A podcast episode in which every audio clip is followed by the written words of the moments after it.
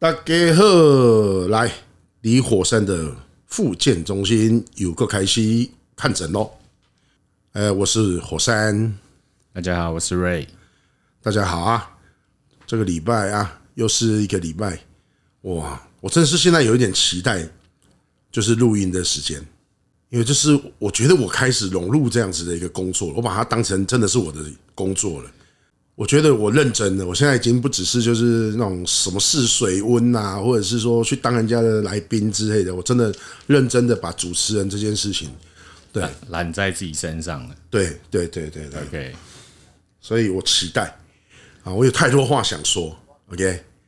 但你有那么多话想说之前，我有一个问题想要先请教一下火山哥。是我最近在网络上面看到一个议题啊，就是我们以前提倡的是。领养代替购买，对，领养代替购买。但是我最近发现有人他养的是品种狗、品种猫，但是他说这些都是领养来的，但是实际上他是用购买的。那你对这种说法跟态度，你有什么？我先通常我都会先了解一下哦，就是他，你觉得啦，这个人说这个谎的目的是什么？你懂我的意思吗？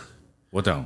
很多人就是因为他怕，他可能有一些舆论的压力，对，或者是他也在某部分道德被绑架，对不对？所以他说我干脆说我是认养的，比较不会被人家说攻击，被人家攻击，对。哎，阿九公哦，我弄去认养哎啊，所以很多现在就有很多人想要到处在那一种认养平台，想要认养品种的幼崽。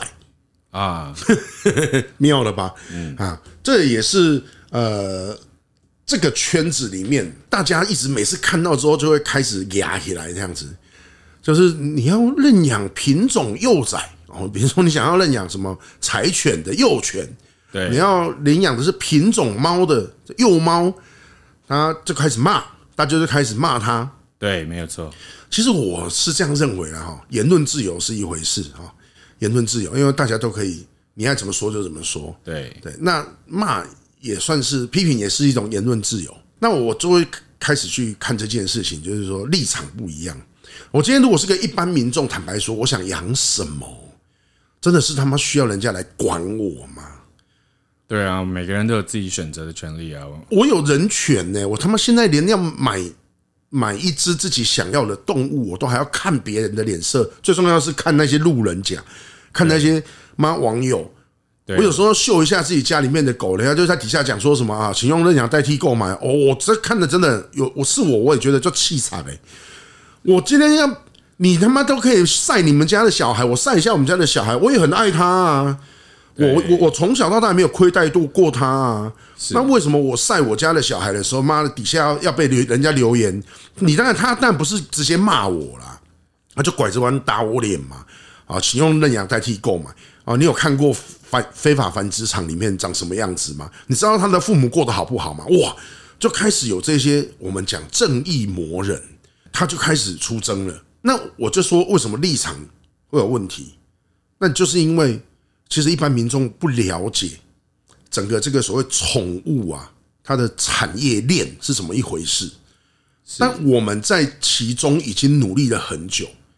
我们知道这个因果，所以当我们看到有一只品种动物被成功的买卖的交易的时候，我们看到的是这一只动物它背后就真的是它的爸妈过得怎么样，就是它的父母亲。对对对对，就是他的父母亲，他来自于于一个什么样的地方啦？坦白说是这样子，是就是所谓合法跟不合法的繁殖场吗？哎，对，合法跟不合法差非常的多。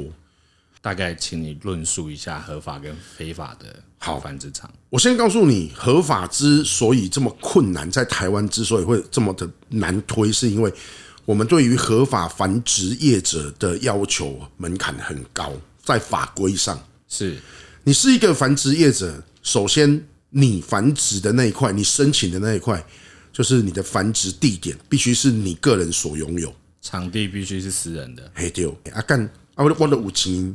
我的得住啊！我跟你跟我跟你的处境，我何必呢？我何必去买卖这些生命呢？我嘛是干苦狼嘛，我就是对不对？这是是一个买卖嘛。对啊，啊，你今嘛我在门槛这里管，要求这里管，公我都爱家己的厝，我可以当来繁殖。这对很多人来讲，即便说他是很善待动物的，是，但他有可能卡到这个法规，他就申请不过。好，那所以讲合法跟违法就差在法规的问题嘛，对不对？对，所以我不会去那么武断的讲说啊，非法繁殖业者就不好，而我会加上什么？加上黑心，叫非法的黑心业者。哎，要开外艺术了哈。是，你跟在哪公一有时对动物是非常人道的。好，那为什么我会讲说人道？那这些事情又怎么来评估所谓人不人道？如果在我阿公阿妈的那个年代，或是我爸爸妈妈年轻的时候，他们会觉得说这些动物有一口饭吃，有个地方可以遮风挡雨，黑到阿弥陀佛的，对不对啊？但是站在那种宗教的角度来讲，说他们是畜生道，对他们就是来这边受苦受难的，对不对？哦，你这样子对他刚刚好而已，他就是在还他的业障，他就是在，对不对？来这边就是在好像服刑一样，这个观念听起来真的是我个人啊，我个人是我看不懂引懂啊，哦，我比较没有办法认同这样的事情。好，所以我就不是一个典型的那种动物爱动物人士，我比较理性一点。OK，所以我的很简单，所谓黑心跟有良心，我们讲说你只要。稍微拿出同理心来就好了。你先看说，我我们先从啊养的这个场所来看，我们台湾人喜欢做事情讲求一个东西叫什么？第一个叫效率，第二个叫管理。我的这个产值啊啊是重点是要有效率，然后呢场地啊重点是要什么？好管理。我跟你讲，只要你又好管理，只要你又有效率，基本上。就没有动物福利可言，那就是一个工厂生产线的一个概念。那你觉得，如果在生产线上，即便是人类哦，我们都讲说会被血汗劳工。对，我讲的是有人权的人类哦。那我们来看看这些没有没有人权、没有动物权的这些动物，你觉得它有可能会在这些地方被善待吗？好，我现在告诉你什么叫做呃好管理。首先呢，这些公的母的平常就是会分开来，是对不对？啊，发情的时候才让他们交配嘛。对。那平常呢，如果你是一个非常呃开阔的空间，可以让狗去自由活动的空间，自由奔跑。对，你要符合动物福利嘛，所以动物就是爱好自由。那那个空间要必须很大，狗就是这样子，它想一想，它就想拉屎了，它就想尿尿了。对，所以这个空间呢，他自己不会去找厕所上啊，对不对？是，除非你训练它嘛。那你觉得一个繁殖业者他会花时间在训练他的这些动物吗？当然不会，因为讲求效率的问题了，他不会花时间去。所以我弄一个很大的空间，让你自由奔放的在那边跑，然后到处给我拉屎拉尿，我光是在场地清洁上面就是一个很大的问题。我鬼刚我底下扫晒扫给我的后啊。嗯，场地维护好，所以最好的方法就是通通关笼啊。好，再来，狗与狗之间一点也没送没欢喜，跟人与人之间一样。嗯，嘿，阿板不，我看你没欢喜，你看我没送，啊，两个都要顶起来的时阵，你每一次咬，只要咬到受伤，影响它的这个产出，它必须去就医，它就要花钱，这就是成本。我我今天台湾人啊，像你讲的呀，爱情惊死，爱就兴做官，对吧？对，我都爱钱嘛。我爱钱的时，我在个塔成本底的这这个产业链来这些，伊都干嘛配合？所以狗最好是不要给我咬，我不想发生这样的事情。我我我我相信你，就算是符合动物福利的，你也不想发生这样的事情。但是你无法避免，避免最好的方法是什么？关笼，对，一只关一笼，然后有些甚至过分一点的，两三只关一笼。嘿，我们去常常看到。两三只关一笼的那个其实蛮惨的，一只能够关一笼还算是幸运的。你以为把它关起来它就不会咬吗？你以为把脾气好的那一群关在一起它就不会咬是不是？啊，动物都是有情绪的，是吗？所以首先在管理上面，第一个空间它们一定是关笼的。那关笼的状况，他不会有时间就放风。哎，不是人的监狱哎，那我们的人的监狱是很讲人权的。在繁殖场里面没有放风这件事情，就是从他。在这个场地，一直到他离开这个场地，这件事情就是一系啊。好，来，我们再来，我们来再来看成本的部分还有什么？比如说所有的医疗的部分，好的有良心的业者，他会有配合的动物医生；没有良心的业者，全部自己来。过去哈，这种什么医佐啊、医助啊这一些，就是有稍微有这个常识的人哦，是啊，再来你想学嘛？帮狗打针跟帮人打针，你敢人做个老虾，伊就给你，伊就给你克数啊，对吧？你给会给你给他做个尖弯弯，啊个老虾整个都肿起来，他就开始靠背了。可是你把狗打到就是老虾，刺穿它的血管什么的，它就只是哀哀叫而已啊。你在帮狗打的时候打皮下嘛，所以你要把它捏出一块皮，然后把针打进去，对不对？对，你他妈的你给它打穿了，你给它，你一针下去有两个洞出现，你针头还跑出来，对啊，然后你的药剂就直接喷在它的毛上面。变穿耳洞的概念。哎，看我跟你讲，你不要以为没有，很多人就是会有这种状况。而且你要知道，狗狗不是乖乖让你打哦，它也会痛会挣扎。当然，当然。对呀，所以那个通常都是要眼明手快，或者是你要去约束它，不让它动。啊，就有一个东西叫保定笼，你把它放进去之后，那个笼子会上下左右可以一直有开关可以控制它，把它压压压压，把那只狗最后就就锁在那个笼子里面，让它动不了。管束住了，哎，啊，我问你哦，那个过程是不是要花很多时间？对，你光是在那边控制那个保定笼，就会搞半天。所以打针这种东西，一般都是这样过去，两只脚一夹，然后背脊上面的皮一拉起来，咻，等一下针就插进去了。哦，这讲的是 IM，就是所谓的肌肉注射。啊，如果是打血管，哦，那个血管要剃嘛。我跟你讲，通常在繁殖场里面不会有打血管这件事情，因为打血管通常都是输液嘛，就是所谓打点滴嘛。是对啊，一般在繁殖场里面打血管打什么？打预防针，是对不对？给给注射啊，这该打的什么八合一、十合一的预防针，什么狂犬病疫苗什么的，打什么？打消炎止痛的，那些都不用从血管，所以都直接从背脊啊、屁股啊抓一个地方起来，针就可以扎进去了。又回到了这个效率的问题了，就是效率嘛。那你请动物医生来出诊要出诊的费用，所以是成本的问题嘛？对，对不对？好啊，这是医疗的部分哦。所以在里面生病，大小病都是什么？万能止痛丹，就是止痛消炎、止痛消炎、止痛消炎，从没有在对症下药这件事。哦，这样懂了吗？哈，好，生大病的时候呢，要花钱的，这只狗就丢掉，就不要了，直接淘汰掉，因为它很便宜。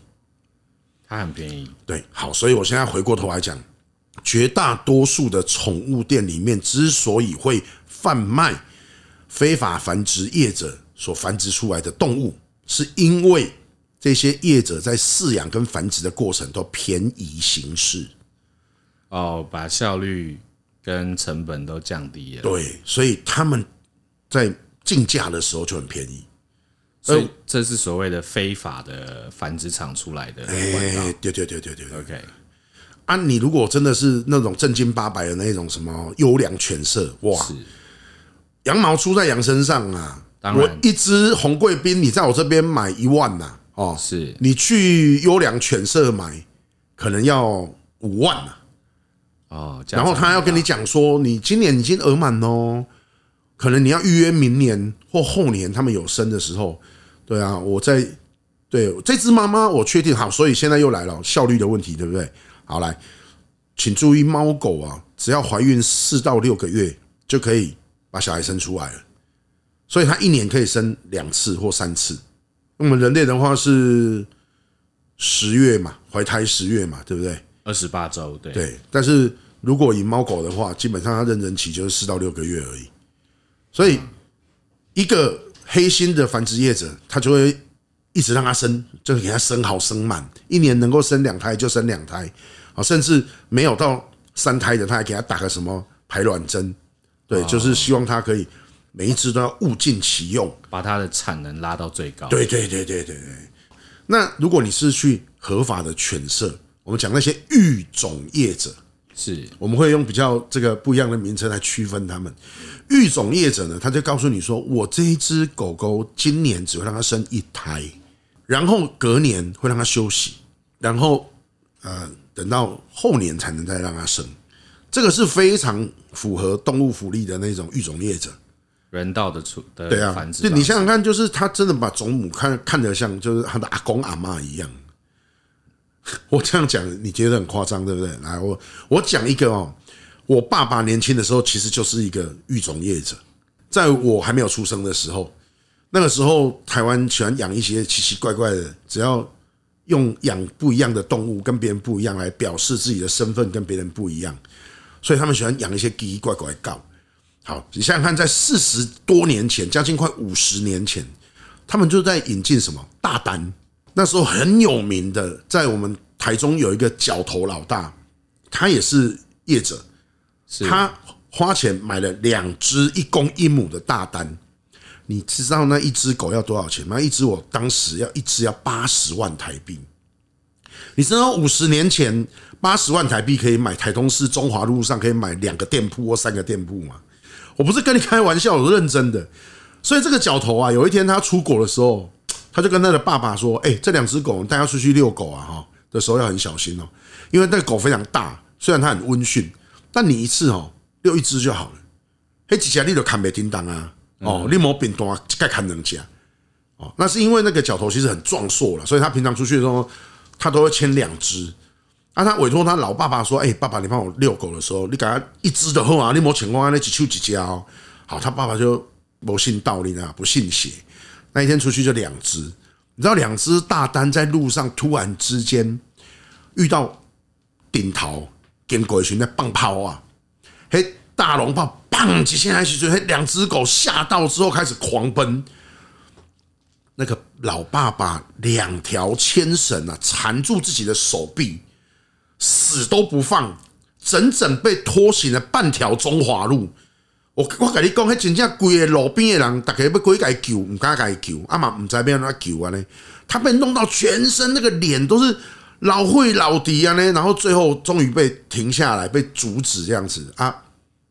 回家之后，他儿子回国回来讲，哦，阿你瞎干呢？讲哦，迄两家救我真正无伊的法啊呢，就真的被拖行了走，他手是不敢放的。两只大丹有自己的犬舍，不关笼，放冷气。你想想看，在五十年前呢，那样子的环境，那样子真的是把那些狗当阿公阿嬷，然后吃生肉、吃鸡蛋这样子坐月子。你去思考一下，这是一个育种业者，他对待他的他的动物，他他是他的生产工具嘛？哦，那如果我们不用工具来讲，他是他的衣食父母嘛？当时的这个育种业者啊。把这一些动物当成他的衣食父母啊，不是生财工具而已，是衣食父母。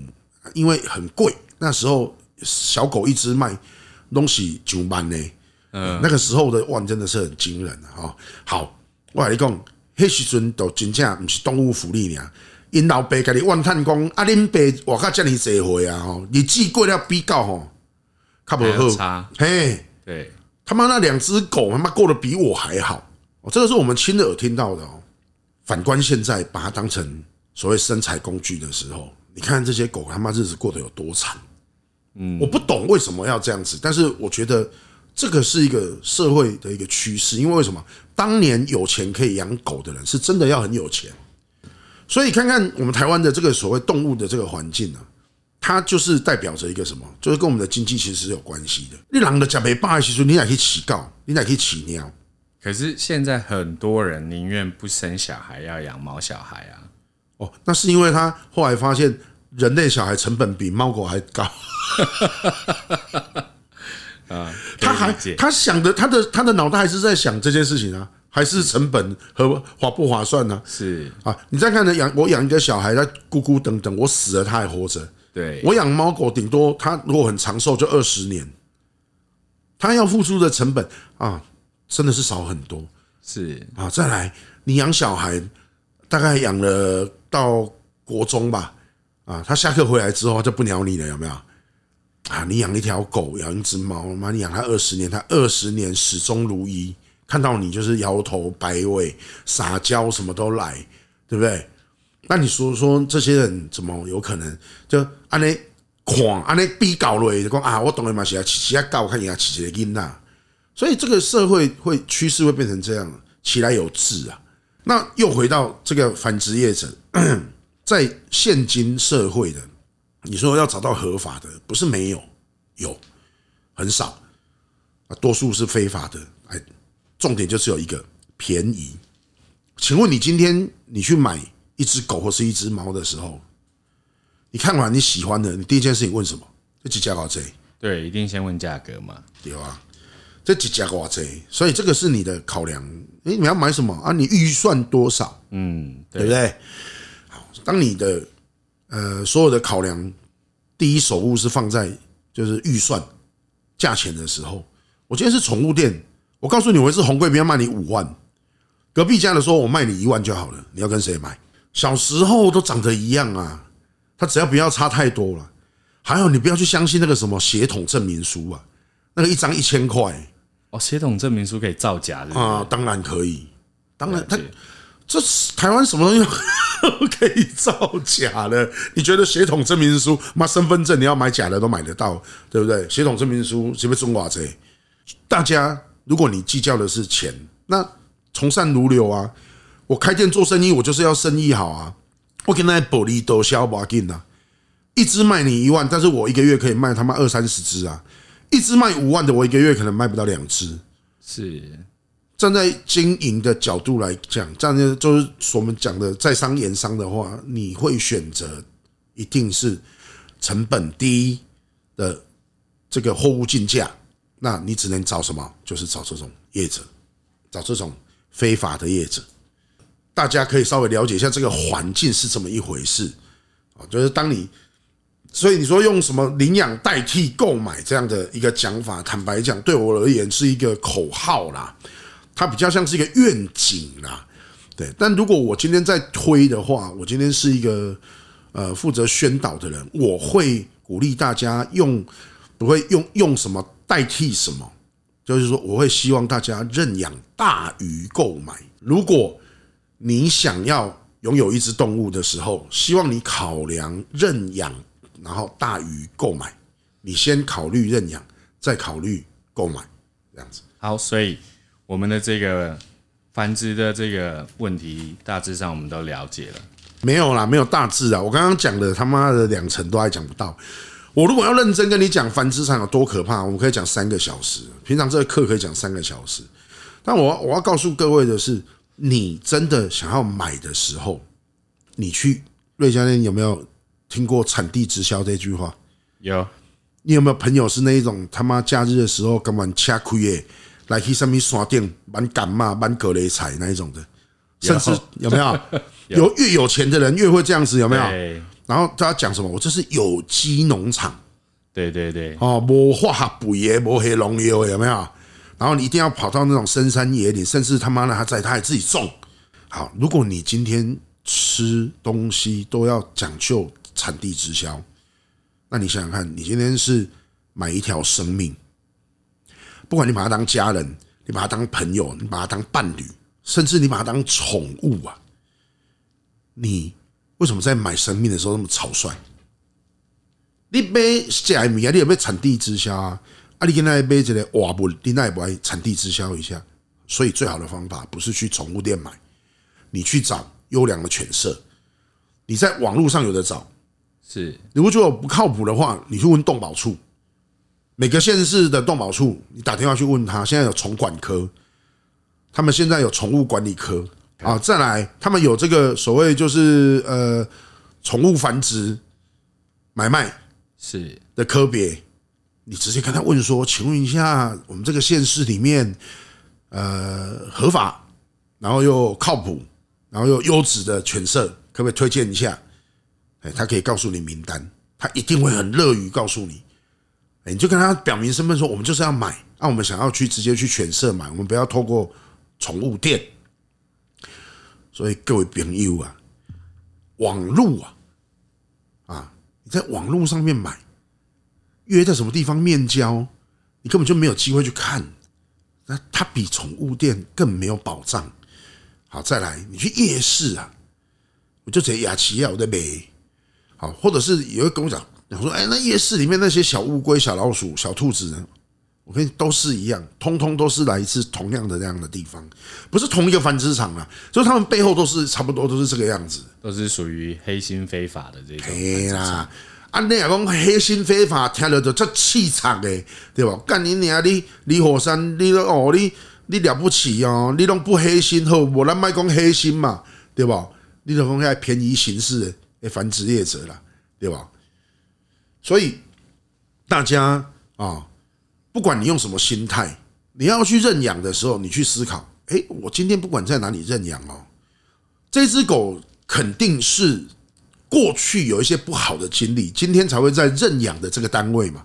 比如说他被弃养，比如说他是在路边被救援的，比如说他快要饿死了，在路边被捡到啊，在在中途在送养之前，他有一段悲惨的命运。你去认养他，你给了他一个家，你在这这个生命结束之前，是给了他一段美好的回忆。你说这是不是功德一件？我觉得是。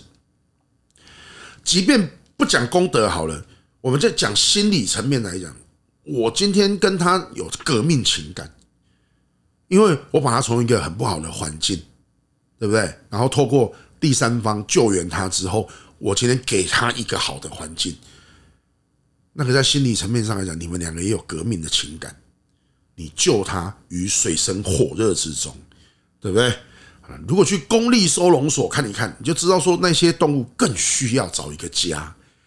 那一些什么某某市动物之家，那个扛棒可以拆掉了，那从来都不是他家，那是一个动物中继站，一个动物暂时收容中心，都不会是之家。所以家在哪里？就在你家，就这就是你，你要给另外一条生命一个家。这是一件很感人、很美好的事情。好，你说你去买有没有问题？没有。但如果你买到的是黑心业者繁殖出来的，请问哦，他们在怕狗吵到邻居的情况下，把狗的声带割掉这件事情，你算不算共犯？好，所以你们有在，又所以所以又来了，所以所以真是他妈我的好朋友。好，我们在一些繁殖场里面有看到，它因为在室内的关系，它的狗叫声可能会引起邻居的注意，所以他把那些种公跟种母通通做一个声带切除的动作。啊，声带切除听一听就不专业了。我告诉各位，它不是用切除的，它是用一个就我刚刚讲的保定笼把狗夹住之后，用个撑开器把狗的嘴巴撑开，然后用像电烙铁那样的东西直接电烧它的声带。哦，直接把它弄哑了。嘿，用电烧诶，嘿，过程来的哈，痛苦、恐惧、急欲生，然后这一些狗就在这种极度痛苦跟恐惧的情况下失去它的声音。来，重点是它的工作就是生小孩。你去买条安尼高阿健的我问你，你算不算共犯？你在那一些非法繁殖业者里面，他们没有在做什么防疫哦，他们生出来的小孩就直接进。宠物店啊，没有人把关的情况下，你买到一些幼崽，有没有可能是身体有病的？你知道，在一个脏乱的环境，尤其在中南部有些繁殖场，那个是在室外，在荒山野岭，蚊虫跳蚤、蜱虱，很多疾病透过蚊虫跳蚤、蜱虱的叮咬就会传染，然后很多疾病从妈妈身上就可以随时传染给他的小孩。你买回去，你你在宠物店看到的时候还哇跳跳，你买回去没多久之后它就发病了。宠物店现在都有售后服务，对不对？是，他跟你讲说你可以拿回来换呢，还可以换，嗯，可以退啊。啊，你有没有想过你退换的那只动物它会去哪里？你觉得宠物店会花钱让它去看医生吗？淘汰掉，或者是回到繁殖场，然后由繁殖业者去治疗。如果撑过去了，他就被割声带，成为总公跟总母。你现在你开始是在做业吧？是在做公的，你赶紧想嘛。我这样讲，你就可以理解了，对不对？好，来繁殖会不会有出错的时候？你要知道，所有的动物这些人工繁殖、品种改良，一定会出出包。大自然生下来都会有缺陷哦，更何况你是人工的，刻意去。控制它的品种啊、血统啊什么的，一旦出包的时候，会不会产生一些基因缺陷的不良品？你有没有想过那些不良品去哪里？当你看到那些光鲜亮丽的那一些宠物店，然后摆那些可爱的那些幼崽，你有没有想过他的兄弟姐妹？你有没有想过他的父母亲在过什么样的生活？所以我会奉劝你，真的想花钱买的，你都要花钱的，你干嘛当冤大头，然后造孽？你就直接到这个犬舍、猫舍，合法的、合法的犬舍和猫舍，优质的，你去看看那边动物很快乐，可以到处奔跑，很自由，没有被割声带，对对不对？你可以确认说，你这这笔钱花下去不是在当共犯结构，这样讲好像又在情感勒索他们啊！但是我确实觉得应该要勒索一下。我跟你讲哦，狼龙喜安呢？你不该，你不该讲不知者啦。我们讲说不知者无罪啊。哈，当然说这这种不知者无罪是一种，好像把我们做错事情合理合理化，给我们一个台阶下。对对。但确实也是如此啊，是对不对？那不知者，你之所以会无知，绝大多数都是来自于教育里面没有包含这这个区块。是，你好好啊，不给你教这啊，你北部嘛，别给你教这啦，对吧？啊，今嘛火山叔叔来给大家讲。其实繁殖业者是怎么一回事？那我很希望就是劣币可以被良币所驱啊！我很鼓励那一些合法的育种业者，我会鼓励大家说，你可以花钱去买没有关系，但是你去跟合法的业者，不要再去跟那些不法业者或是来历不明的。好，所以人家英国有一个露西条款，呃，原有是有一只叫露西的种母开始，大家去发现这个繁殖业者。的行径之可恶，好，所以他们就定了一个叫露西条款，就是不向第三方买卖。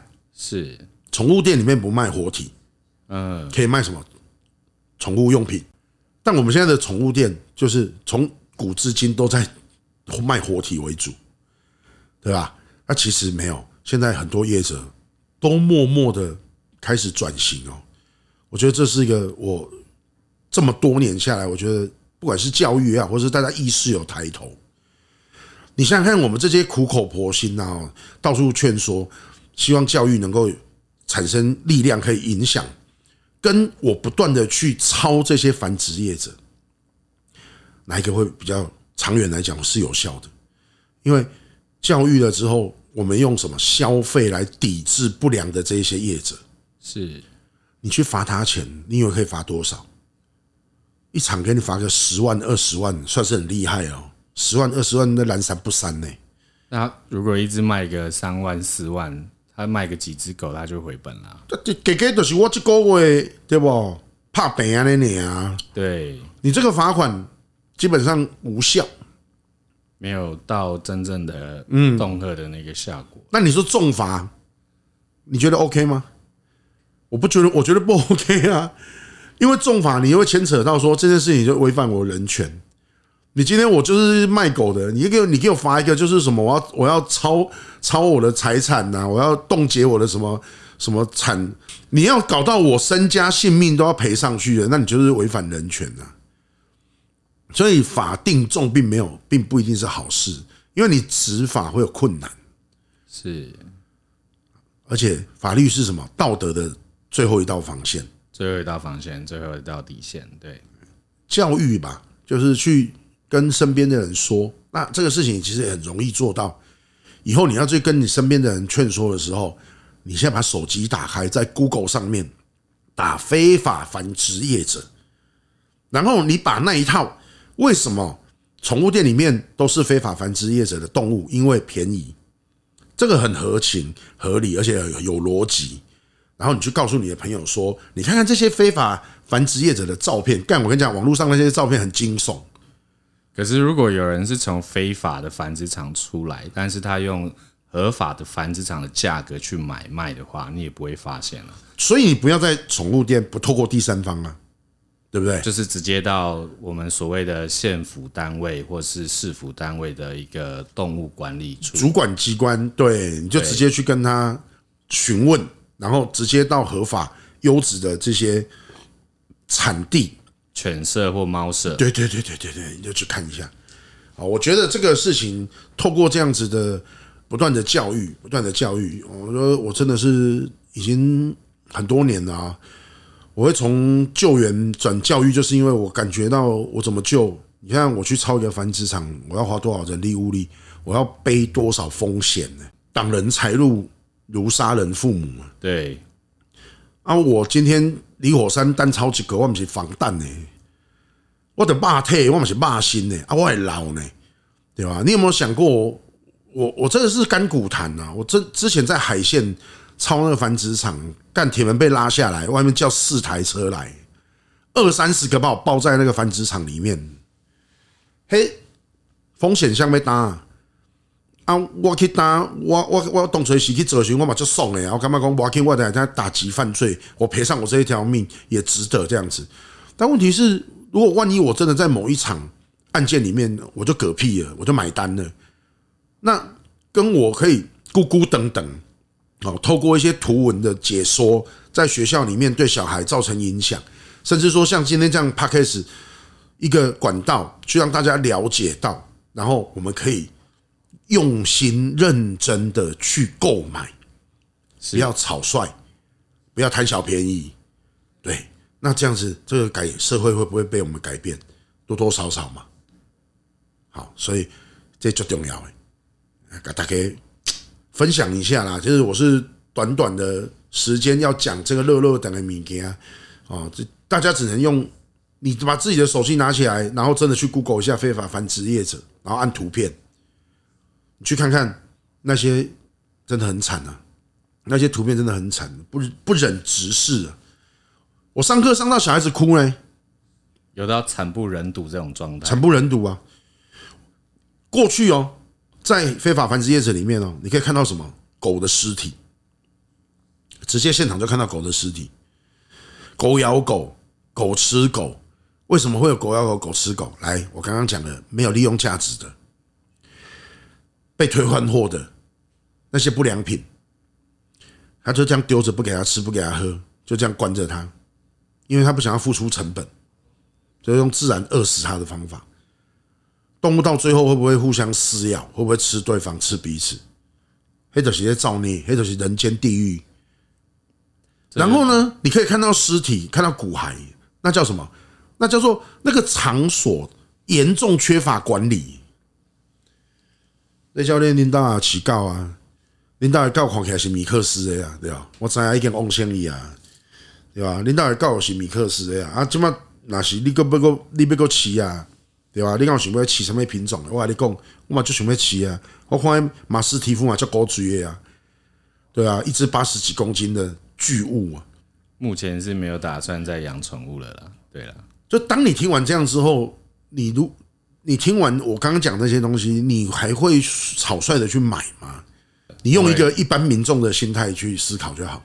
所以，您朋友诶问题啊，还是讲你看到这个现象，哎呀，其实也是你你看到的现象嘛，你就稍微可以去理解一下啊，为什么正义魔人会这么跳脚？是因为正义魔人他了了解到这个状况，啊，一般民众不懂，嗯，这是要沟通啦。就不要谩骂啦，我还是这边鼓励一下。你是好意啊，啊，不过你卖用改，你卖用这种方法，讲强。但是你讲我了解，但是不理性的人还是很多啦，只能这样说了。不理性的人没办法，满街都是啊。一个理性的一个环境也好，一个国家或是一个社会啊，来自于就是每一个人都有一定程度的公民素养。是公民素养靠什么？教育，OK，好，了解，了解了哈，所以家庭教育要认真哦。嗯，好，所以今天的这个问题啊，就是我们在所谓的认养跟购买之间，然后衍生出来的合法与黑心非法的繁殖场，大致上的问题，我大概已经可以从火山哥这边理解了。那就请听众你们自己也。有时间 Google 一下这个照片，或者是 Google 一下，如果真的要购买的话，就去县市政府的这个动物管理处单位洽询、洽询去询问嘛。对对对，不要变成这些黑心非法繁殖业者的一个帮凶、一个共犯这样子。OK OK，那这样子的话，我们今天算是彼此复健。希望可以帮助到其他人。就是当你在抉择说你要认养还是你要购买的时候，哦，如果刚好有听到这一集节目，给你参考一下，好不好？好啦，非常感谢各位的陪伴，也让我这是吐了一口我的这个苦水。我今天自我排毒一下，这样子，非常感谢。我是火山，呃，我是瑞。OK，谢谢大家，拜拜。